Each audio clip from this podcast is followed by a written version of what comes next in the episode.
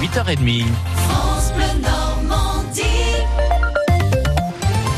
Votre journal avec Jean-Baptiste Marie. Et c'est aujourd'hui la journée mondiale sans tabac. Le tabac est la première cause de mortalité qui peut être évitée en France. 75 000 personnes en sont mortes euh, en 2015, soit plus d'un décès sur huit.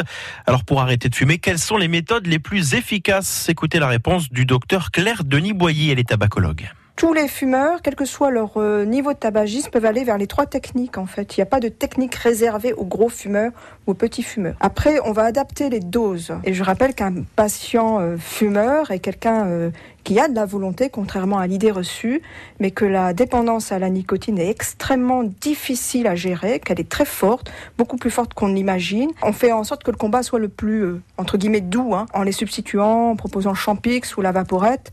Ils sont moins face à leur syndrome de manque et donc pour eux, c'est beaucoup, beaucoup plus facile d'arrêter de fumer. Et souvent, ils nous disent, hein, si j'avais su que c'était aussi facile, je serais venu plus tôt. Une collision entre une moto et une voiture hier en fin d'après-midi à Tourgéville, près de Deauville.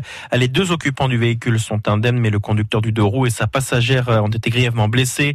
Les deux sexagénaires ont été transportés à l'hôpital de Cricbeuf. Les tarifs réglementés de l'électricité augmentent à partir d'aujourd'hui, plus 5,9% comme prévu en mars dernier, mais le gouvernement avait annulé la hausse en pleine crise des gilets jaunes. Elle est donc euh, repoussée. Cela concerne 25 millions de foyers français clients d'EDF. Les gilets jaunes ne pourront pas manifester dans le hyper-centre-ville de Caen. Nouvelle interdiction préfectorale prise pour demain. Elle concerne également les ronds-points bleus à If et Lazzaro à Colombelle. L'Académie de Caen appelle les candidats concernés par des épreuves le 6 juin prochain à anticiper leur déplacement, notamment du fait des interdictions de circulation. Certains examens nationaux prévus le 6 juin, jour des commémorations du 75e anniversaire du débarquement, ne peuvent être déplacés. En football, Lens et Dijon dos à dos en barrage de la Ligue 1. Les deux équipes ont fait match nul hier soir, un but partout. Les Lensois veulent monter en Ligue 1. Dijon de son côté souhaite s'y maintenir. Le match retour des barrages aura lieu dimanche en Bourgogne. À Malherbe, toujours pas d'entraîneur à la tête de l'équipe reléguée en Ligue 2. Les dirigeants canets devraient faire leur choix dans les prochains jours. Le foot toujours avec le dernier match amical pour l'équipe de France féminine avant le début de la Coupe du Monde. C'est dans une semaine. Les Bleus affrontent ce soir la Chine. Coup d'envoi à 21h. Et puis à Roland Garros, le Français Lucas Pouille de retour sur le cours ce matin. Son match face au Slovaque Martin Klizak a été interrompu hier par la nuit. Pouille est mené de 7 à 1.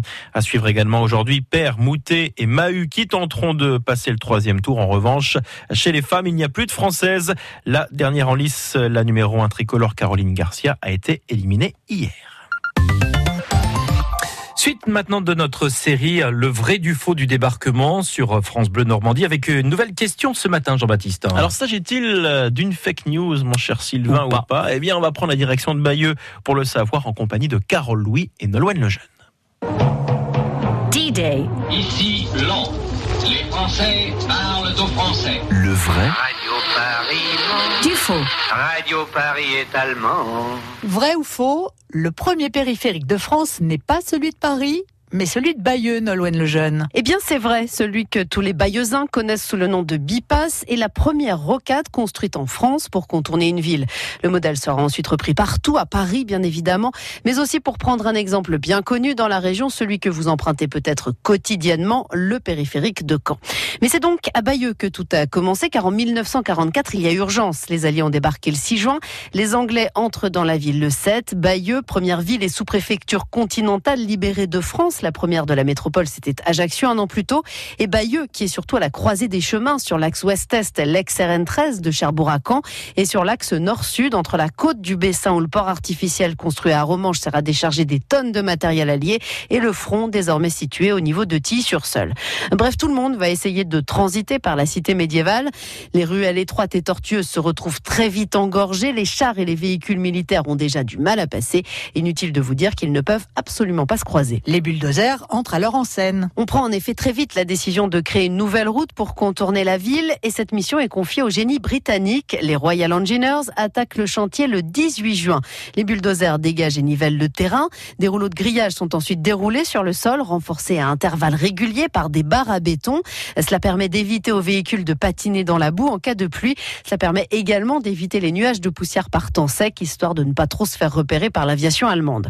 Il aura fallu en tout cas moins de trois semaines pour construire cette première rocade de France, baptisée bypass, qui veut dire contournement en anglais. À Bayeux, on prononce bypass. Aujourd'hui encore, il sert à éviter de traverser le centre-ville de Bayeux. Et si on creusait sous le bitume, eh bien, on retrouverait le grillage déroulé en 44. Heureusement, ce ne sont plus les chars et les véhicules militaires qui l'empruntent quotidiennement. D-Day, Fake news. le vrai du faux du jour J. À réécouter Sur FranceBleu.fr. Et nous serons de retour pour une nouvelle semaine avec ces vrais du faux à retrouver dès lundi sur France Bleu Normandie.